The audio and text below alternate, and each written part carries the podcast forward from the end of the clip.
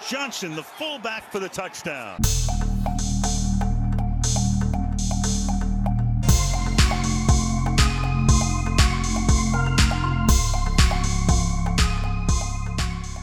Hallo und herzlich willkommen, liebe Patriots-Freunde, an diesem Freitagnachmittag äh, nach einer sehr, sehr, sehr langen Nacht für mich.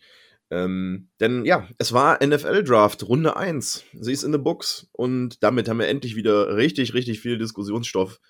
Naja, wobei, wir haben eigentlich vor dem Draft so, so viel über alle möglichen Sachen, News und Themen diskutiert.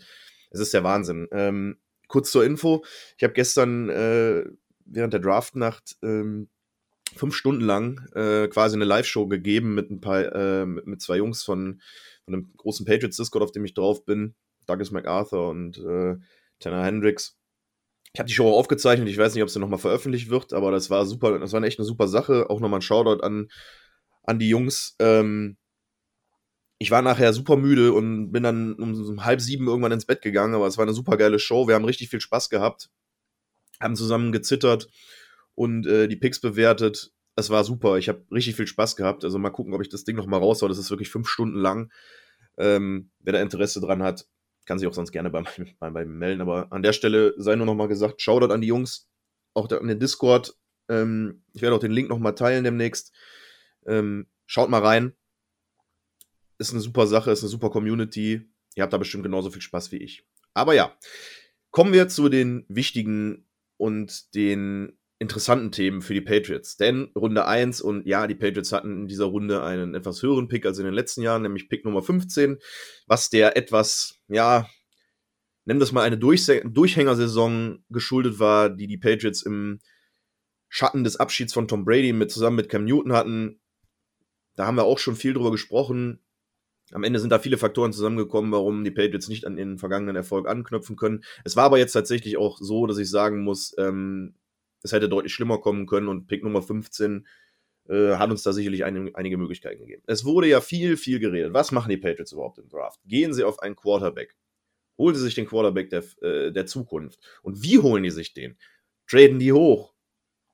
Ähm, traden die vielleicht sogar runter und holen sich irgendeinen Second-Round-QB? Sind an den Top 5 Quarterbacks, die in der ersten Runde gehen sollen, gar nicht interessiert? Ja, und ähm, wie es dann gekommen ist, die Patriots haben einen Quarterback gedraftet. Und die haben Quarterback Mac Jones aus Alabama gedraftet. Ja, was soll ich zu dem Pick sagen? Also meine Quick Reaction in der Nacht, ich muss echt sagen, ähm, die Wunschlösung war es für mich eigentlich nicht so wirklich. Aber je länger ich drüber nachdenke, umso, muss ich, umso sehr muss ich eigentlich sagen, ähm, doch, ich glaube, das ist tatsächlich die Lösung, äh, die für die Patriots und auch für ja, das System Belichick eigentlich die beste, die beste Wahl war. Und ähm, das fing eigentlich damit an, dass ich tatsächlich äh, nicht damit gerechnet hatte, dass Justin Fields soweit äh, vom Board, äh, also das Board runterfiel. Und ich hatte mich inner, innerlich schon ab, damit abgefunden, okay, geil, ähm, jetzt kriegen wir doch Justin Fields, weil von dem war ich wirklich der größte Fan und äh, habe hab mir eigentlich gedacht, so von den, von den Top 4, 5 Quarterbacks, die da sind und die wir realistischerweise kriegen können, äh, wäre viel so ein bisschen meine Wunschlösung gewesen, dass die 49ers dann an Nummer 3 Trey Lance nehmen. Das war ein bisschen auch eine Überraschung, aber die haben sich offenbar voll auf ihn committed. Nicht auf Mac Jones, wie es äh, an manch anderer Stelle hieß. Aber ähm, ja, so blieben also nur noch Fields und ähm, Fields und Jones übrig. Fields ist dann an 11 äh, zu den Bears gegangen, die hochgetradet haben für ihn, haben dafür natürlich aber auch, das müssen wir jetzt auch noch mal im Hinterkopf behalten, den First-Round-Pick nächstes Jahr bezahlt. Und wie man dann hören konnte, auch von verschiedenen äh, Insidern rund um die Patriots, waren die Patriots tatsächlich gar nicht so sehr interessiert an Justin Fields, dass sie dafür ähm, einen First-Round-Pick nächstes Jahr wetten bezahlen wollen und haben dann tatsächlich an 15 ihren Quarterback, den sie haben wollten, bekommen, ohne dafür irgendwas noch tun zu müssen, sondern sie mussten ihn einfach nur picken. Sie mussten einfach nur diesen 15. Pick hergeben und haben dafür Mac Jones bekommen und den Quarterback, den sie offenbar haben wollen. Und je länger ich darüber nachdenke, umso mehr muss ich tatsächlich sagen, ähm, finde find ich den Pick sehr, sehr gut. Ähm, und da kommt man dann auch so ein bisschen zur Analyse. Was bekommen wir denn überhaupt in Mac Jones für einen Quarterback? Und da muss man mal sagen, jetzt guckt man sich an, er kommt aus Alabama, er hat unter Nick Saban, einem der besten College Head Coaches der letzten oh, ich weiß es nicht, 20, 30 Jahre wahrscheinlich und noch mehr, weil so sehr verfolge ich College Football nicht. Aber Nick Saban ist halt eine Legende und er ist ein alter Kumpel von Belichick. Und äh, das sind zwei der besten Coaches, die es im Football gibt. Also er kommt aus einem aus einer sehr sehr sehr guten Schule, wobei man hier auch sagen muss, dass Alabama Quarterbacks jetzt nicht unbedingt die große Erfolgsquote in der NFL vorzuweisen haben, aber Mac Jones ähm, kann zumindest mit seinem Resümee von sich von sich reden lassen. Er ist National Champion geworden mit Alabama. Natürlich kommt er aus einer Offense, die mh, hm, naja also sie ist schon ziemlich bockstark, muss man sagen. Die Offense, die die da im letzten, gerade im letzten Jahr äh, auf dem Platz hatten, man muss sich mal überlegen, alleine aus dieser Offense wurden noch Chase, äh, Jamar Chase, nein, Quatsch, Moment, jetzt erzähle ich ja Quatsch, Jamar Chase ist ja LSU-Wide Receiver, aber ähm, Jalen Waddle, das ist das, was ich sagen wollte, und Heisman-Winner Devonta Smith ähm, gepickt, die beide aus dieser Offense kamen und die Anstell Anspielstationen von Joe Burrow waren in, in, der vergangenen Saison und auch darüber hinaus. Ähm, also das ist wirklich der Wahnsinn und auch die O-Line von Alabama war richtig, richtig gut. Ähm, dieses Team war einfach krass. Also das war wirklich einfach ein krasses Team. Aber Mac Jones hat da meiner Meinung nach auch nicht nur deswegen, sondern trotz des Teams um ihn herum eigentlich auch sehr gut performt, weil er ist eigentlich, ähm, er, ist, er ist ein sehr guter Quarterback. Seine Fundamentals sind wirklich, wirklich gut. Er kann das, äh, er kann das Feld sehr effektiv lesen, er trifft gute Decisions und ähm, er hat eine gute Pocket Presence, meiner Meinung nach. Er kann mit Druck gut umgehen, trotz Druck auch die richtigen Entscheidungen treffen und ist meiner Meinung nach daher natürlich ein Vertreter dieser klassischen Pocket-Passer-Quarterback-Art, aber er ist eben kein schlechter Quarterback und gerade diese sogenannten Intangibles, wie sie ja so häufig auch äh, angeführt werden als Argument für oder gegen einen Spieler, die sind bei Mac Jones wirklich sehr, sehr gut.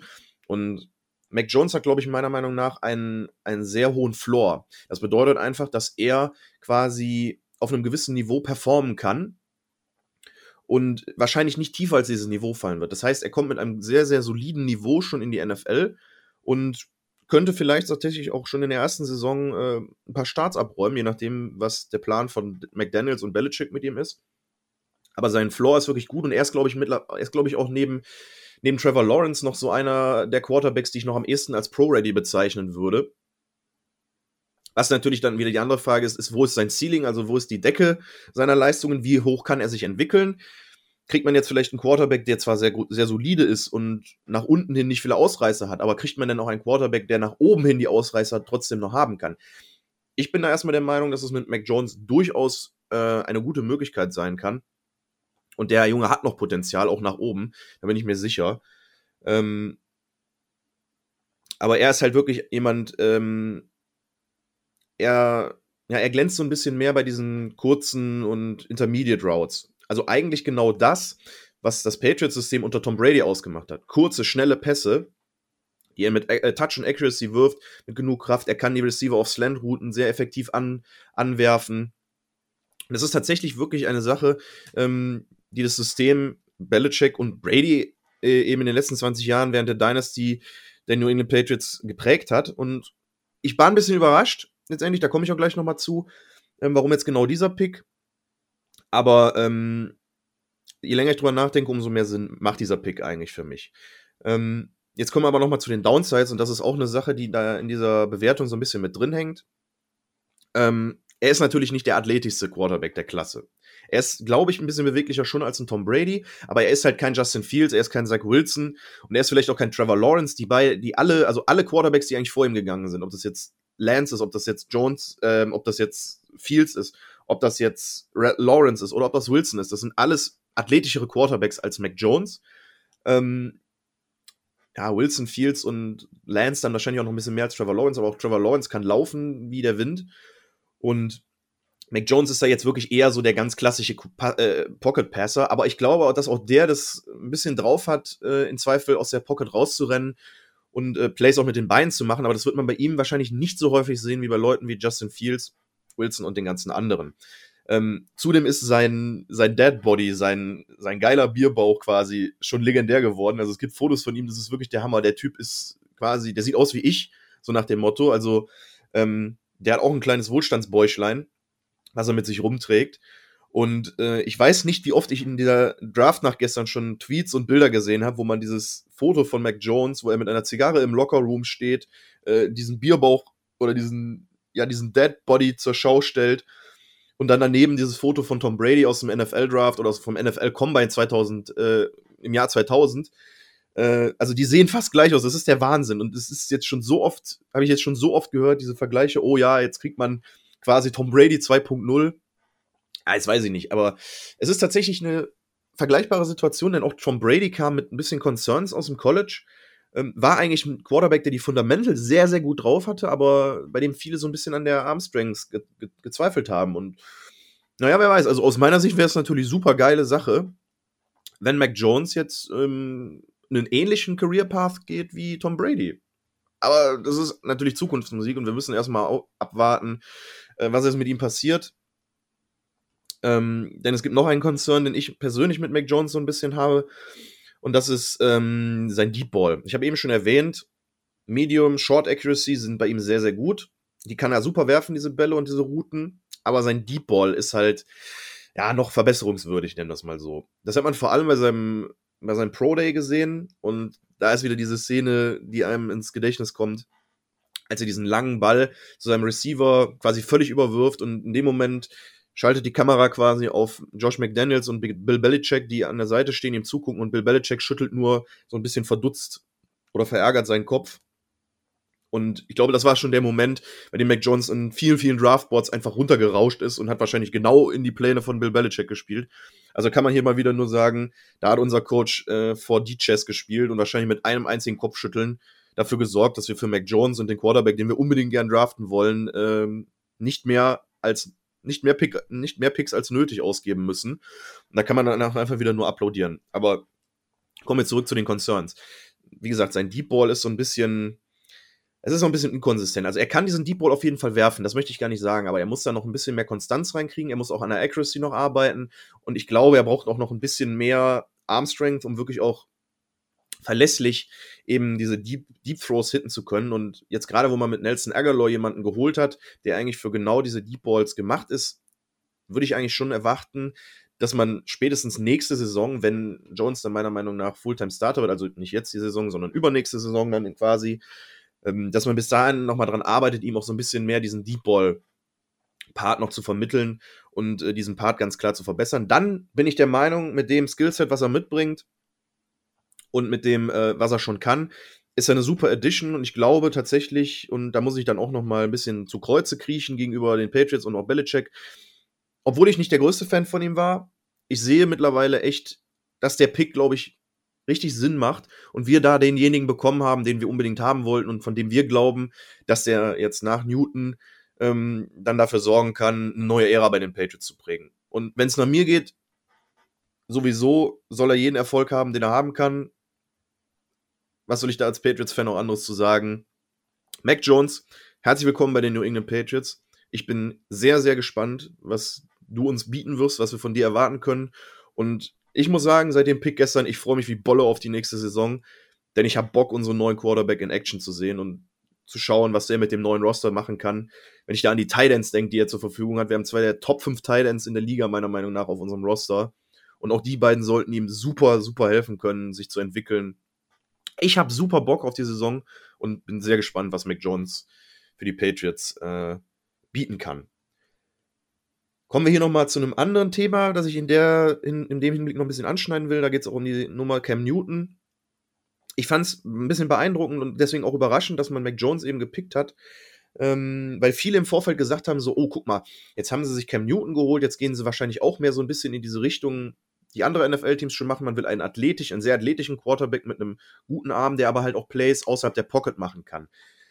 Also einen sehr mobilen Quarterback, wie ein Cam Newton, jemand wie Trey Lance, wie jemand wie Zach Wilson, wie Justin Fields. Das waren die Leute, die eigentlich, von denen eigentlich gedacht wurde, ey, komm, das sind die Leute, die die neues System Bill Belichick äh, brauchen könnte. Was aber jetzt passiert ist, ist eigentlich, Bill Belichick hat sich gedacht, nee, pass mal auf, also von euch lasse ich mir einfach schon mal gar nichts sagen. Ähm, mein System bleibt, wie es ist. Und ich werde mir den Quarterback draften, der mir da am besten reinpasst. Und werde äh, nichts drauf geben, so Leute wie, so Leuten wie Trey Lance, Justin Fields hinterher zu rennen, für die richtig Haus und Hof zu verkaufen. Nee, wir werden einfach dahin zurückgehen, was wir schon seit 20 Jahren quasi effektiv machen. Und ähm, das hat mich sehr überrascht, weil das war, glaube ich, eine der größten Überraschungen, auch was das, was das angeht, wenn man an den ganzen Analysten denkt. Die haben alle gesagt, ja, Belichick, neues System, neuer Quarterback. Nee, Belichick hat gesagt, das ist nur übergangsweise. Wir draften jetzt einen Quarterback, der wieder genau ins alte System Brady passt und das System, was die Patriots seit 20 Jahren spielen. Ja, und wenn man danach geht, dann ist, um das nochmal klarzustellen, ist Mac Jones für mich auch der beste Quarterback, den die Patriots aus dieser Klasse hätten picken können, wenn man mal Trevor Lawrence aus dieser Grafik, aus dieser Grafik sage ich schon, aber aus, diesem, aus dieser Gleichung rausnimmt. Es war klar, dass man den nicht kriegen wird weil der ist auch jemand, meiner Meinung nach, der eher ein klassischerer Pocket-Passer ist und eher weniger, beziehungsweise bei ihm ist es auch ein Added Bonus, dass er halt mit, mit seinen Beinen Plays machen kann. Aber wenn man wirklich nach, nach, dieser, nach dieser Überlegung geht, dass Belichick sich eben doch gesagt hat, okay, ich will wieder zurück zu meinem alten System, dann ist Mac Jones meiner Meinung nach derjenige, den die, Quarter, äh, den die Patriots unbedingt haben wollten und auch brauchten in diesem Fall und auch überhaupt realistischerweise kriegen konnten. Und auch deswegen hier nochmal gesagt, ich bin zufrieden mit dem Pick. Ich habe Bock, und ich kann gar nicht erwarten zu gucken, was der Junge für uns bringen kann nächste Saison oder in der Saison, wenn er dann startet. Was hoffentlich dann vielleicht auch schon nächste Saison wird. So, jetzt haben aber nicht nur die Patriots gestern einen Spieler gepickt. Die Runde 1 äh, ist ja immer das, das größte und das prestigeträchtigste Ereignis des NFL-Drafts jedes Jahr. Dieses Jahr, Gott sei Dank, und das muss ich wirklich sagen, also dieses Jahr Gott sei Dank wieder auf einer großen Bühne vor Zuschauern. Ähm, über die Sinnhaftigkeit davon kann man vortrefflich streiten. Ich bin aber der Meinung, dass die USA das mit Covid und den ganzen Impfungen, die die durchführen, auch ein bisschen besser im Griff hat als wir hier in Deutschland. Aber es war so, so schön, den Draft wieder auf der großen Bühne zu sehen, Roger Goodell ausgebuht zu hören. Das war wirklich eine der Sachen, die habe ich so vermisst letztes Jahr, als er da aus seinem Keller in seiner Villa ähm, die Picks vorgelesen hat. Diese Boos mussten einfach wieder sein, weil das ist eine der schönsten Sachen am NFL Draft, wenn Roger Goodell ausgebuht wird. Und dieses Jahr hatten wir es wieder. Die Stimmung war gut, Fans waren da gut, über die musikalischen Acts lässt sich streiten, aber die habe ich sowieso größtenteils ignoriert. Mich hat das interessiert, was auf der Bühne abgeht, nämlich die Spieler und die Picks. Und da tauchen wir jetzt nochmal kurz rein. Denn, ähm, ja, eigentlich fing die erste Runde ziemlich langweilig an. Warum langweilig? Ja, weil im Prinzip genau das passiert ist, was viele schon seit Monaten und Wochen äh, predicted haben. Nämlich der Number One Overall Pick, Trevor Lawrence zu den Jacksonville Jaguars. Die haben ihn gezogen, da gibt es eigentlich nicht viel zu, zu sagen. Das war genau das, was passieren würde. Das wussten die Leute schon vorher. Also, ich glaube auch selten wieder so einen, so einen uninteressanten, klaren Number One-Pick gesehen wie dieses Jahr. Es wurde halt im Vorfeld auch wenig über Trevor Lawrence gesprochen, weil eben davon ausgegangen wurde, dass das der Junge ist, der Nummer 1 geht. Und da war ja auch, da wurde auch gar kein Zweifel dran gelassen. An Nummer 2, ein Divisionsrivale, was für uns dann natürlich interessant ist, auch die haben ihren Quarterback der, der Zukunft gefunden, nämlich Zach Wilson, BYU. Und ähm, da kann ich nur sagen, welcome to the AFC East. Und wir wissen ja, wie der Track Record von Bill Belichick gegen Rookie Quarterbacks ist und jemand, der Sam Darnold regelmäßig hat Ghost sehen lassen. Ich kann nur sagen, ich bin gespannt, ob die Jets mit diesem Pick wirklich ähm, das gelobte Land erreichen. Ich glaube es eigentlich fast nicht. Weil dazu muss noch ein bisschen mehr passieren, aber sie haben ihren Quarterback bekommen, das muss man anerkennen. Und ich denke, der neue Head Coach Robert Saleh wird sich sehr auf ihn freuen. Ich fand ihn auch, aus dem College kommend, äh, war er auch jemand, den ich irgendwie ganz gerne bei den Patriots gesehen hätte. Jetzt ist er natürlich bei einem Divisionsrivalen, deswegen kann ich ihn jetzt auch nicht mehr wirklich mögen. ähm, aber gut, wir werden sehen, ob das für die Jets äh, der Pick war, der sie nach vorne bringt. Ich bin auf jeden Fall gespannt auf die nächsten Duelle dann, weil ich denke, Zach Wilson wird derjenige sein, der, diese, der in dieser Saison schon für die Jets startet. Also mal schauen. An Pick 3 dann die erste, naja, sehen wir es mal so ein bisschen Überraschung. Hier wurde ja viel, viel spekuliert. Es war ja schon klar, als die 49ers hochgetradet haben, für so viel, was sie aufgegeben haben, die werden wahrscheinlich einen Quarterback haben wollen. Aber wen wählen, wen wählen sie? Es wurde ja sogar über Mac Jones spekuliert. Dann wurde immer wieder Justin Fields in, ins Spiel gebracht. Ich habe in so vielen Mockdrafts gesehen, dass Justin Fields hier der Pick für die 49ers ist und die 49ers-Fans waren, glaube ich, auch sehr high. Und Fields aber, sie haben letztendlich Trey Lance genommen von North Dakota State und ähm, ich bin da ein bisschen überrascht, weil das, weil ich tatsächlich echt gedacht hätte, dass Kyle Shanahan auch so ein bisschen Richtung Mac Jones geschielt hat und sich gedacht hat, oh, guck mal, das ist ja so ein bisschen Matt Ryan Type of Guy, den könnte man draften. Ob man dafür halt an die Stelle hätte hochgehen müssen, sei mal dahingestellt. Aber sie haben auch ihren Quarterback bekommen, den sie offenbar haben wollten. Und es scheint ja eine sehr, äh, und die scheinen da wirklich sehr, sehr, äh, sehr, sehr gut gearbeitet zu haben mit vielen Smokescreens, ähm, um letztendlich den Quarterback zu kriegen, den sie haben wollen. Ich hatte tatsächlich damit gerechnet, dass Lance eher später fällt und dann wahrscheinlich auch in der, in der Ecke wie Fields oder, oder Jones dann letztendlich vom Board gehen. Aber dann sind die 49ers mit zuvor gekommen und haben auch ihren Quarterback der Zukunft gefunden. Jetzt sind wir uns wieder gespannt, was mit Garoppolo äh, passiert. Zum Glück kommt er nicht zurück zu den Patriots, wie es vorm Draft äh, und auch noch kurz vorm Draft häufiger mal ja, angedeutet wurde. Also ich denke, die werden ihn behalten und Trey Lance hinter ihm aufbauen und das ist auch die, die beste und wichtigste Sache. Das muss ich auch immer wieder sagen und deswegen hoffe ich auch, dass Mac Jones hier in New England noch ein Jahr hinter Cam lernen kann, größtenteils, und er langsam rangeführt wird. Setzt eure First-Round-QBs nicht direkt auf den Platz und, und hofft, dass das der nächste Patrick Mahomes oder Tom Brady wird. Denn auch ein Patrick Mahomes hat ein Jahr hinter Alex Smith gelernt und lernen dürfen und hat dann die Liga zusammen gebombt. Also ich verstehe diesen Ansatz nach wie vor nicht, warum man solchen Quarterbacks dann nicht noch eine Veteran Presence äh, zur Seite stellt. Es sei denn, es sind Leute wie Trevor Lawrence, die meiner Meinung nach ähm, es auch verdient haben, den Starting-Job zu kriegen. An Nummer 4, Kyle Pitts zu den Atlanta Falcons von den Florida Gators.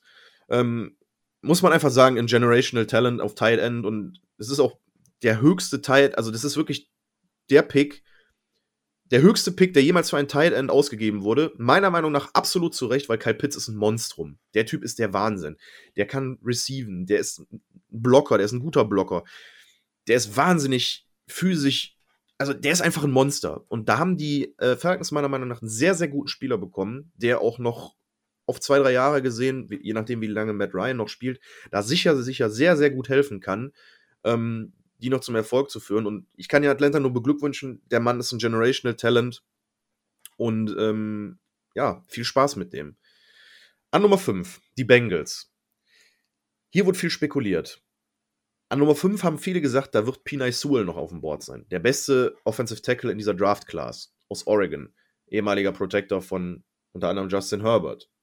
Dann haben viele auch noch gesagt, oh, Moment, vielleicht holen sie sich ja Jamar Chase, der vermeintlich beste Wide Receiver und ehemaliger LSU-Spielkollege von Quarterback Joe Burrow. Was haben die, was wurde hier also überlegt? Einerseits hätte man sagen können, gut, man draftet mit Sewell einen Generational Talent auf Offensive Tackle und gibt Burrow ein bisschen ähm, ein bisschen mehr Protection. Oder man gibt ihnen einen Wide Receiver, mit dem er schon zwei Jahre zusammen gespielt hat im College, die sich vielleicht gut verstehen und die ihm vielleicht so helfen. Und die Bengals haben sich dann tatsächlich für Jamar Chase und damit die Reunion entschieden. Und ähm, also ich wäre, muss da sagen, eher der Meinung gewesen, sie hätten den Tackle nehmen sollen, sie hätten Pinay Sewell draften sollen. Kann aber auch ein Argument verstehen, und das ist ein Argument, das, mal, ähm, das mein Kollege Douglas gestern hier gebracht hat, auch in der Live-Show, dass er gesagt hat, Jetzt muss man sich aber mal vorstellen, es kann halt auch ein Receiver dazu beitragen, dass sein Quarterback nicht gehittet wird. Wenn sie jemanden wie Jamar Chase draußen haben, der, ähm, der schnell offen geht, der, der schnell offen äh, sich, sich öffnen kann, der seine Route öffnen kann, der frei steht, dann kann er den Ball schnell loswerden und dann wird er trotzdem nicht gehittet. Kann ich verstehen, das Argument. Und die Reunion ist sicherlich auch eine coole Geschichte. Ich kann mir auch vorstellen, dass das, dass das läuft für die Bengals und dass Jamar Chase wirklich ein, ein Lieblingstarget von Burrow wird. Aber ich bin da erstmal vorsichtig, weil, wie gesagt, meiner Meinung nach ist die Sicherheit des Quarterbacks doch wichtiger. Ich hätte Sewell genommen. Ähm, an Nummer 6, Dolphins, wieder ein Divisionsrivale. Und auch da gab es eine Quarterback-Wide Receiver Reunion. Denn die haben Pinay Sewell auch nicht gedraftet. Die vertrauen ihren Leuten, den sie geholt haben. Und äh, haben Jalen Waddle von Alabama gedraftet, den ehemaligen Mannschaftskollegen von Mac Jones und auch dem ehemaligen Mannschaftskollegen von ihrem aktuellen Quarterback, Tua Tagovailoa, weil die haben beide auch schon zusammen im College gespielt. Also die nächste Reunion. Nette Geschichte, ganz erneut. Aber auch hier muss ich sagen, ich weiß nicht, ob die Dolphins nicht dann hätten doch besser in die O-Line investieren sollen, um Tua zu schützen. Andererseits ist es aber auch nicht schlecht, ihm ein gutes Target zu geben und wenn er mit Waddle wieder die Connection aufbauen kann, dann kann auch das funktionieren.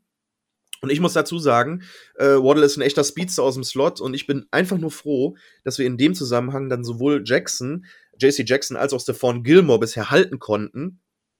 Denn äh, jemanden wie Waddle äh, zu covern, äh, das ist die Aufgabe von einem wirklich guten, guten Cornerback. Und da bin ich froh, wie gesagt, dass wir Gilmore und Jackson noch haben, um jemanden wie Waddle in Schach zu halten.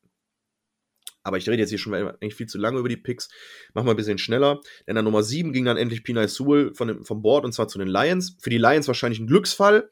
Ähm, die kriegen gute Protection für Jared Goff, ihren neuen Quarterback. Ja, mehr gibt es eigentlich noch nicht zu sagen. Das war Best Player Available und die, und die Lions haben zugeschlagen. An Nummer 8, interessanter Pick. Die Panthers waren nämlich auch immer mit einem Quarterback in Verbindung gebracht worden, haben mit diesem Pick aber ganz klar gemacht, sie stehen hinter Sam Darnold und haben Defense gedraftet, nämlich JC Horn, der meiner Meinung nach beste Cornerback in dieser Draft-Class. Und ähm, für die für die Panthers Defense wirklich ein sehr, sehr gutes Piece. Und ich muss sagen, echt, die Panthers Defense, die gefällt mir immer mehr. Die ist sehr jung, die ist ziemlich nasty. Da sind ein paar richtig, richtig gute Spieler dabei. Brian Burns zum Beispiel auch. Ähm, also die Unit wird einfach krass und JC Horn ist der beste Corner in dieser Klasse und der wird denen auch sicherlich weiterhelfen können. Ich bin da sehr gespannt. Panthers Defense habe ich auf meinem Zettel, könnte eine sehr, sehr geile Unit werden.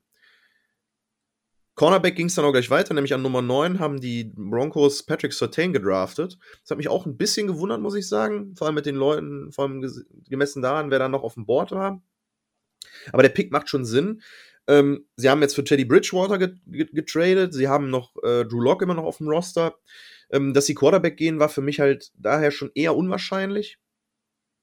Ähm, aber ja, jetzt haben sie sich jemanden für die Defense geholt. Patrick Sertain ist ein super guter äh, Cornerback und ähm, ja, Defense und gerade Defensive Backs sind eigentlich immer schon eine Stärke der Broncos gewesen und ich finde, hier bekommen sie einen sehr guten Mann. Von daher auch ein guter Pick, meiner Meinung nach, wenn auch vielleicht ein bisschen überraschend, dass sie genau Corner Cornerback hier adressen. An Nummer 10 hatten wir einen Trade. Da waren eigentlich die Cowboys. Die haben dann ihren Pick aber abgegeben und zwar an die Philadelphia Eagles. Und die haben sich Hilfe für Jalen Hurts geholt. Nämlich Devonta Smith, den Heisman-Winner, und den anderen Alabama Wide Receiver, der als First-Round-Talent gehandelt war. Und meiner Meinung nach war das auch ein guter Move für die Eagles.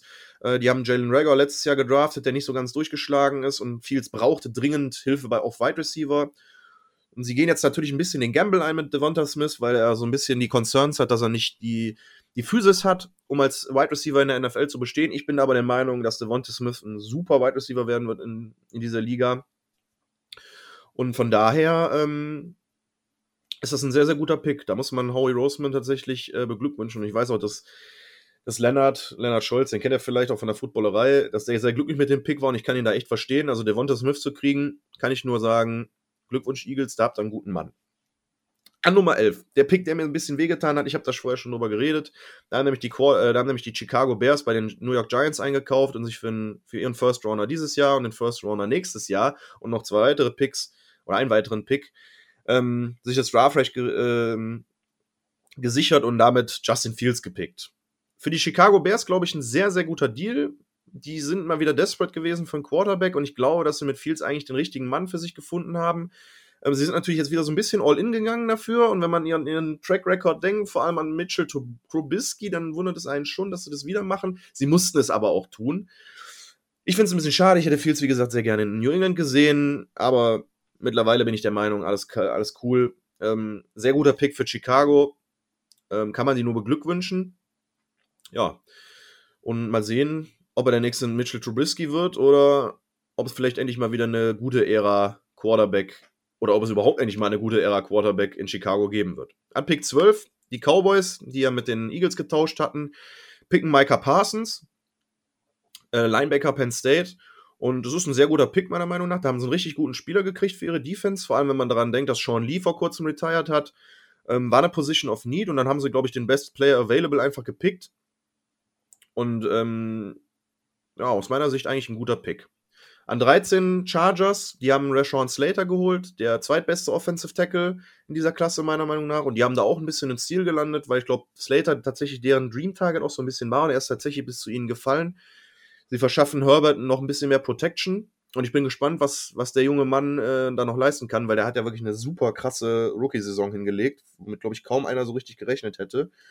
Also die Chargers holen langsam so ein bisschen auf und ähm, picken einen sehr guten Mann. An Nummer 14 dann wieder ein Trade-Up. Die Jets wollen nochmal hoch und ähm, holen sich den Pick der Vikings, um damit äh, Elijah Vera Tucker zu picken, ein Offensive Tackle. Und da muss ich sagen, das ist dann in Verbindung mit dem Zach Wilson-Ding genau das Richtige, was sie hätten machen können. Sie holen sich auch einen sehr, sehr guten Offensive Tackle für den Schutz von Zach Wilson. Aus meiner Sicht natürlich dann nicht so cool, weil sie uns dafür noch übersprungen haben, aber letztendlich macht es dann für uns nichts aus, weil denn an Pick Nummer 15 haben wir gerade eben groß und breit darüber gesprochen, kriegen die New England Patriots ihren Mann, Mac Jones, Alabama Quarterback.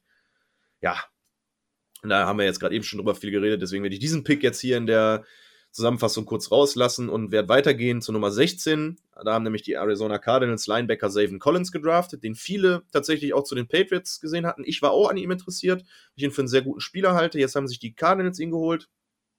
Da muss ich sagen, dass ich ein bisschen überrascht war, dass vor allem ähm, Deutsch, unser deutscher Analyst Adrian Franke, der ja bekennender Cardinals-Fan ist, ihn den Pick nicht so ganz gefeiert hat, weil er das, weil das für ihn auch wieder so ein bisschen diese ja, diese ähm, Isaiah Simmons-Nummer aus dem letzten Jahr ist, so ein bisschen so ein Hybrid-Linebacker-Type, ja, der wahrscheinlich ein bisschen braucht, um in der NFL anzukommen. Also er mochte den Pick nicht. War ich ein bisschen verwundert dafür, dass viele Collins so, so weit oben gesehen haben. Aber ja, wir werden sehen, was es gibt. Auf jeden Fall ist es ein Piece für die Defense der Cardinals und ich denke, er kann da helfen. Aber ähm, das wird sich zeigen. Äh, an der 17, eine dicke Überraschung. Die Raiders äh, picken Tackle Alex Leatherwood, auch ein ehemaliger Alabama, ähm, Alabama Lineman, der mit Mac Jones zusammen gespielt hat und der, der da für ihn protected hat. Ähm, das war ein Reach. Das haben viele, viele als Reach gesehen und ähm, viele sagen dann auch Mike Mayock, der GM und von den, von den Raiders, dass er da so ein bisschen immer so diese safen Picks sucht und irgendwelche guten, großen Namen von Big Schools nimmt. Von daher ein, ein überraschender Pick. Und ja, für viele sicherlich nicht das, was man da hätte machen können an der Stelle. Man wird sich zeigen, es wird sich zeigen, ob die Raiders hier mal wieder ins Klo gegriffen haben oder ob sie vielleicht sogar doch mal als blindes Huhn Korn gefunden haben. Aber erstmal bleibt der, ja, bleibt das Urteil bestehen, das war ein Reach. An Nummer 18, wieder ein Pick für einen Divisionsrival, nämlich Jalen Phillips. Oh, Jalen Phillips, der erste Edge Rusher vom Board und das erst an Stelle 18. Ähm, oder habe ich jetzt gelogen? Ja, gut, vielleicht könnte man Leute wie Parsons oder Collins auch noch als Edge Rusher bezeichnen, aber Jalen Phillips, also der erste reine Edge Rusher und Defensive End, der vom Board geht. Den hatten viele auch, der, der ist tatsächlich sehr, sehr hoch, äh, hochgegangen in seinem Draft-Stock und war meiner Meinung nach auch wirklich der beste Defensive End der Klasse. Den, mit dem kriegen wir es jetzt zweimal im Jahr zu tun. Die Dolphins bauen sich weiterhin eine richtig gute Defense. Ja, kann man sie nur beglückwünschen zu. An Nummer 19 Washington Football Team, Jamin Davis, auch ein Edge Rusher. Das ist, glaube ich, ein Linebacker. Das war ein Linebacker. Das war ein Linebacker. Ähm, da wurde auch ein bisschen gereached. Den Pick haben auch viele nicht verstanden. Sehr gutes athletisches Profil. Aber an der Stelle wahrscheinlich nicht ganz so der richtige. Da hätte man für den Value wahrscheinlich bessere Leute kriegen können. Ähm, an 20 die New, York äh, die New York Giants, die ja getradet hatten mit den Chicago Bears, äh, selecten Kadarius Tony, Wide Receiver. Weiterhin Hilfe für für Daniel Jones. Den haben, glaube ich, auch viele nicht unbedingt an der Stelle gesehen. Die Giants-Fans waren mal wieder ein bisschen überrascht über diesen Pick, vor allem an der, an der Stelle. Aber ich glaube, der kann äh, den Giants schon helfen. Nummer 21, ähm, Quidi Payet, Edge Rusher von Michigan, geht zu den Colts. Hier ist nicht so viel sagen, das ist meiner Meinung nach ein guter Pick, auch mit guter Value. An Nummer 22, Titans picken Caleb Fairley, Cornerback, Virginia Tech. Ähm, der hat ein bisschen Injury Concerns gehabt, hatte schon zwei äh, Rücken-OPs im College, ist aber ein sehr, sehr talentierter Spieler und ist, glaube ich, ein guter Pick für eine sehr, sehr, also für eine, für eine Secondary, die sehr, sehr needy ist, was Cornerbacks und gute Cornerbacks angeht. Also wenn der Junge fit bleibt, das könnte gut funktionieren. An Nummer 23, die Vikings, die zurückgetradet hatten, Christian Derisor, der nächste Tackle, für die Vikings ein sehr, sehr guter Pick. Dass Darisaw überhaupt so weit gefallen ist, wunderte mich auch ein bisschen, aber die haben da ihren Mann gekriegt. Und dann an 24 die Steelers mit dem ersten Running Back dieses Drafts, nämlich mit Najee Harris. Und der Pick ist auch, glaube ich, nicht so viel auf Gegenliebe gestoßen bei vielen Leuten, auch ein Alabama-Alumni übrigens. Ähm, aber dann denke ich mir wiederum auch, okay, ja, hätten die Steelers an der Stelle nicht was Besseres nehmen können. Sie haben Need of Center, nachdem Pouncy retired hat. Das Wide Receiver Core ist in Ordnung, aber O-Line ist so eine Sache ich weiß nicht, da hätte ich vielleicht doch eher lieber O-Line genommen, aber sie haben sich für Najee Harris entschieden. Ein sehr, sehr guter Running Back, muss man, muss man da aber dazu sagen. Also der kann laufen.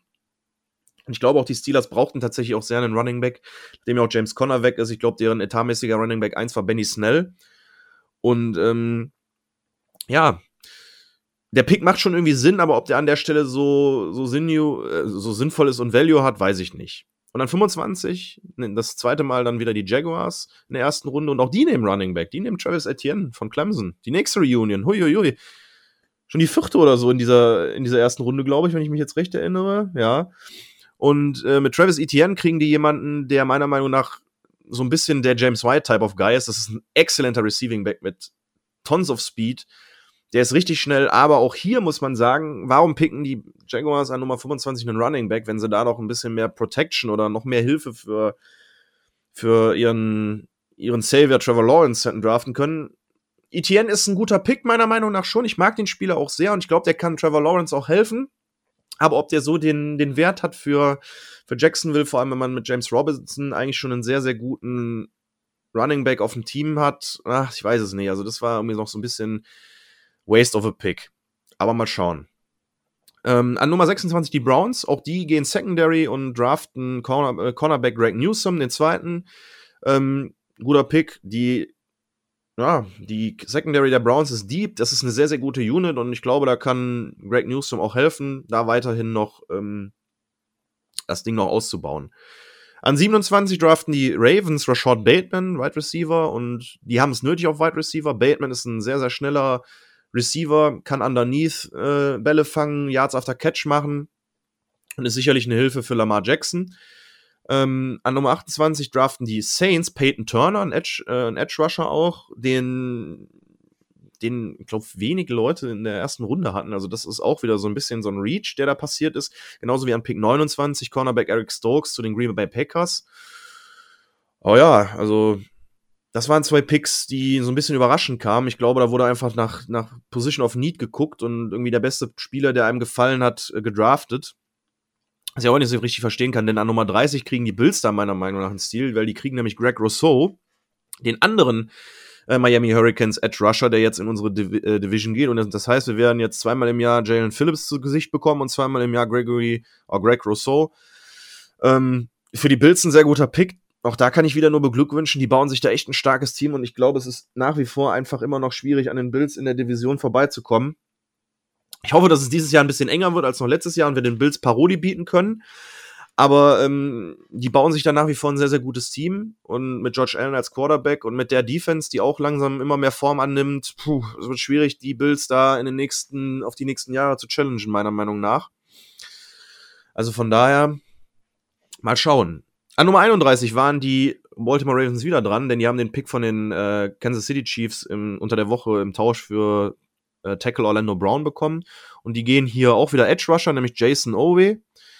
Ähm, auch jemand, der ein bisschen gereached wurde in die erste Runde.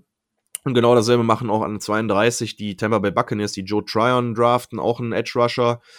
Ähm, ja, da ging so ein bisschen der Run auf Edge Rusher los was ich da nicht so richtig verstehen konnte. Also gerade die letzten Picks in, in, der ersten Runde waren dann auch wieder so ein bisschen Reach, Reacherei, vor allem wenn man bedenkt, was für Leute noch auf dem Board sind.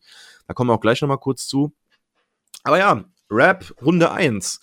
Wir sind durch damit und ähm, ich, ich bin echt interessiert daran zu hören. Könnt ihr ja mal bei Twitter unter, unter den Tweet von diesem Podcast schreiben, von dieser Podcast-Episode oder schreibt mir einfach generell auf Twitter, wie ihr die erste Runde fandet. Vor allem will ich von euch wissen, ähm, wie findet ihr Mac Jones? Und ähm, was haltet ihr vielleicht auch von anderen Picks? Was waren eure Überraschungen? Welche Picks findet ihr vielleicht auch gut wie ich? Und welche Picks findet ihr vielleicht nicht so gut? Bin ich daran interessiert? Haut's mir einfach mal in die Kommentare.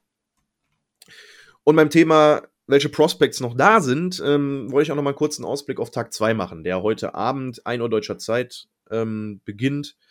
Da fängt dann äh, die Drafterei für Runde 2 an. Und es sind noch einige sehr, sehr interessante Prospects auf dem Board. Ich habe mir hier mal drei aufgeschrieben, die ich persönlich interessant finde, nämlich äh, Trevor Möhrig, äh, Jason äh, oder Jeremiah Owosu Komorea äh, oder so heißt der, glaube ich. Also, Entschuldigung, dass ich den Namen jetzt hier ein bisschen butchere. J.O.K. Ähm, kurz gesagt, ein Linebacker, den auch viele, viele Leute in der, äh, in der ersten Runde hatten und der jetzt ähm, nicht in der ersten Runde gedraftet ist. Ich schätze mal, der wird auch top of the second round vom Board gehen, aber bin mal, bin gespannt. In der Defense hätten wir dann auch noch Christian Barmore zum Beispiel. Wir haben auch noch etliche Wide Receiver, die auf dem Board sind. Also die zweite Runde wird auch sicherlich noch jam-packed mit Talent sein. Und ähm, da finde ich es auch, wie gesagt, sehr, sehr geil, nochmal, um das zu betonen, dass die Patriots ihren Second-Round-Pick behalten konnten und nicht Haus und Hof verkaufen mussten, um ihren Quarterback in Runde 1 zu picken. Denn in Runde 2 sind wirklich noch ein paar sehr, sehr interessante Prospects da, die ich gerne in New England sehen würde. Ähm, und ich muss tatsächlich sagen, mein Wunschziel wäre so ein bisschen, dass wir hier tatsächlich auf Wide Receiver gehen und das Wide Receiver Korps nochmal zu ähm, aufzubauen und zu verstärken. Aber eine Sache, die ich sehr, sehr gern sehen würde, wenn, wenn ich es mir wünschen könnte, würde ich echt, würde ich echt sagen, das ist cool, das würde ich mir wünschen. unseren berühmten Second Round DB und diesmal wieder einen Safety, wie bereits letztes Jahr, als wir ähm, Kyle Duggar gedraftet haben. Und ich bin wirklich ein Fan von Trevor Murray und ich hoffe, dass die Patriots es irgendwie schaffen, sich den zu holen, auch wenn ich glaube, dass der in den ersten paar Picks der zweiten Runde dann auch weggeht. Ähm, wäre für mich auch so ein bisschen eine Ideallösung und dieses Klischee von der, vom Zweitrunden Defensive Back zu erfüllen, das wäre einfach auch wieder geil. Also mein absolutes Wunschziel, Trevor Murray. Ähm, obwohl da auch noch andere Positionen und Spieler sind, die ich sicherlich sehr feiern würde. Aber wie gesagt, wenn es an mir persönlich gehen würde, Trayvon Murray, das wäre so mein Guy. Aber da will ich jetzt auch gar nicht mehr so viel drüber spekulieren, weil über den Draft spekulieren, gerade wenn er läuft, ist immer so eine Sache. Ich bin einfach mega gespannt auf die zweite Runde und ich werde mir die auch wieder voller Freude heute Nacht um die Ohren schlagen. Jetzt bin ich einmal im Rhythmus drin und äh, bin gespannt, was die Patriots in Runde 2 und 3 machen. So, bevor wir jetzt das Ganze hier beenden, ähm, habe ich noch eine Frage, die mir gestellt wurde, beziehungsweise nicht direkt eine Frage, sondern eine coole Diskussion, die wir in der ähm, WhatsApp-Gruppe von unserem Fanclub hatten. Das war da unser, mein Fanclub-Kollege Troy, ne, Fanclub Pets Crew, Go Pets Crew Germany, Representin, ähm, hatte eine interessante Diskussion angestoßen unter der Woche. Und zwar hat er die Frage gestellt, wie findet ihr es eigentlich, dass, ähm, dass es manche Headcoaches gibt, die sowohl Headcoach und und auch äh, General Manager in Personalunion sind. Und da hat sich eine sehr, sehr schöne ähm, Diskussion drum entwickelt und da wollte ich einfach nochmal kurz auf meinen Standpunkt eingehen. Ich finde persönlich eigentlich sehr gut, wenn ein Head Coach auch gleichzeitig hm, größere Befugnisse hat wie ein, wie ein General Manager. Denn der Head Coach selber kann meiner Meinung nach am besten evaluaten, wen er holen möchte, wen er braucht, um, diesen, um dieses Team zum Erfolg zu führen wir haben ja ein sehr gutes Beispiel dafür in unseren eigenen Reihen. Bill Belichick ist ja schon seit Ewigkeiten quasi Head Coach und GM in Personalunion und meiner Meinung nach eben ein gutes Beispiel dafür, wie gut das klappen kann. Natürlich ist auch das nicht die Allheillösung. Ähm, auch ein GM und Head Coach kann sich mal bei einem Spieler verschätzen oder findet vielleicht nicht den richtigen Spieler, aber das, das kommt so oft vor. Und Bill Belichick hatte da meiner Meinung nach eine ganz, ganz gute Quote. Ähm, man, man darf aber eben auch nicht vergessen, dass eine Kombination von einem guten General Manager und einem guten Head Coach genauso erfolgreich sein kann. Wir haben es auch in den letzten Jahren immer wieder erlebt. Die Browns haben da eine sehr, sehr gute Kombi mittlerweile gefunden. Und es gibt auch andere Teams in der Liga, wo diese Kombination sehr, sehr gut funktioniert und wo eigentlich auch immer äh, Spieler dann dabei rauskommen, die dem Team weiterhelfen können. Aber die Chemie muss halt stimmen. Also, ähm, es ist, es ist eine schwierige Sache. Es gibt auch ein sehr, sehr gutes Gegenbeispiel, nämlich Bill O'Brien bei den Texans, der dieses ganze, der diese ganze Franchise krachend vor die Wand gefahren hat, weil auch er Headcoach und GM versucht hat, in Personalunion zu sein. Und wie das geändert ist, wissen wir ja alle.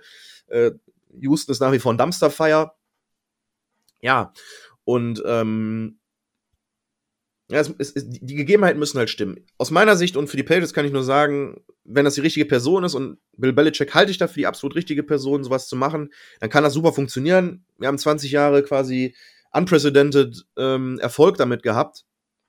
Es kann funktionieren, aber man darf halt auch nicht vergessen, es gibt auch Negativbeispiele wie Leut bei Leuten wie Bill O'Brien. Also das muss schon wirklich die richtige Person sein und es muss einfach passen, dann kann das funktionieren. Und es sollte, glaube ich, nicht die Allheillösung als Allheillösung angesehen werden. Ähm, es sollte tatsächlich auch eher die Ausnahme bleiben, weil ich glaube, dieses Tandem Head Coach GM ist schon die bessere Variante, wenn denn auch da die Chemie zwischen beiden stimmt und die beiden entsprechend arbeiten können. So. Das auch zu dieser kurzen Diskussion, die ich wirklich sehr interessant fand. Ich bin jetzt gar nicht mehr leider auf die einzelnen Argumente eingegangen, die da ausgetauscht wurden. Das würde dann jetzt hier aber wahrscheinlich auch wieder in den Rahmen sprengen. Jetzt sitze ich hier schon fast wieder eine Dreiviertelstunde und damit ein bisschen kürzer als noch letzte Episode, wo Roman Motzkus und ich über eine Stunde über Football gefachsimpelt haben, was mir nach wie vor sehr, sehr viel Spaß gemacht hat. Ähm, ich wollte diese Episode eigentlich genau deswegen machen, weil eben als Quick Reaction auf ähm, die Runde 1, weil ich mir erhofft hatte, einen Quarterback zu ziehen. Ich werde mal schauen, ob ich jetzt über die nächsten zwei oder drei, ja, oder so die nächsten zwei Tage nochmal äh, dann in der nächsten Woche eventuell direkt eine Episode mache über das, was in den, in den späteren Runden noch passiert ist. Das wird dann wahrscheinlich ein bisschen kürzer werden, weil wie ich mich kenne, werde ich dann trotzdem wieder eine Viertel, eine Dreiviertelstunde hier sitzen und über äh, Prospects fachsimpeln. Ähm, aber wir werden sehen. Ich, hab, ich hoffe auch noch, dass wir in den nächsten ein oder zwei Wochen nach dem Draft nochmal äh, noch jemanden hier haben, äh, mit dem zusammen ich dann nochmal über die Picks aus, ausführlich sprechen werde. Ähm, dazu werde ich euch dann aber nochmal mehr sagen, wenn das feststeht. Ja, bis dahin bleibt mir dann einfach nur zu sagen, es ist Mac Jones Season in New England, Leute. Und ähm, ob ihr den Pick mögt oder nicht, aber ich erwarte von euch, dass ihr unseren Quarterback unterstützt und genauso wie ich hofft, dass der Junge groß bei uns wird. Und dann bleibt mir eigentlich nur noch zu sagen, ähm, viel Spaß heute Abend euch, äh, wenn ihr diese Episode jetzt gleich noch hört, ähm, bei den nächsten beiden Runden des Drafts. Natürlich auch am Sonntag ähm, und am, am, Samstag und am Sonntag, wenn äh, die nächsten, wenn der Draft dann auch abgeschlossen wird. Ich werde mir den Draft angucken. Ich habe Bock. Ich, bin, hoffe, ich, ich hoffe, ihr seid genauso gespannt wie ich.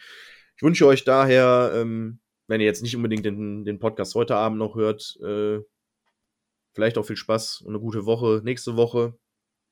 Ansonsten bleibt mir wie immer nur zu wünschen, schönen Abend, schönen Nachmittag, schönen guten Morgen, schöne Nachtschicht, wo auch immer ihr gerade diesen Podcast gehört habt und oder hört. Ähm, ich bin Lukas, mir hat es wie immer riesen Spaß gemacht, für euch hier zu sitzen und diese Episode aufzunehmen. Es ist Mac Jones Season, Go Patriots und euch alles Gute. Haut ihr rein.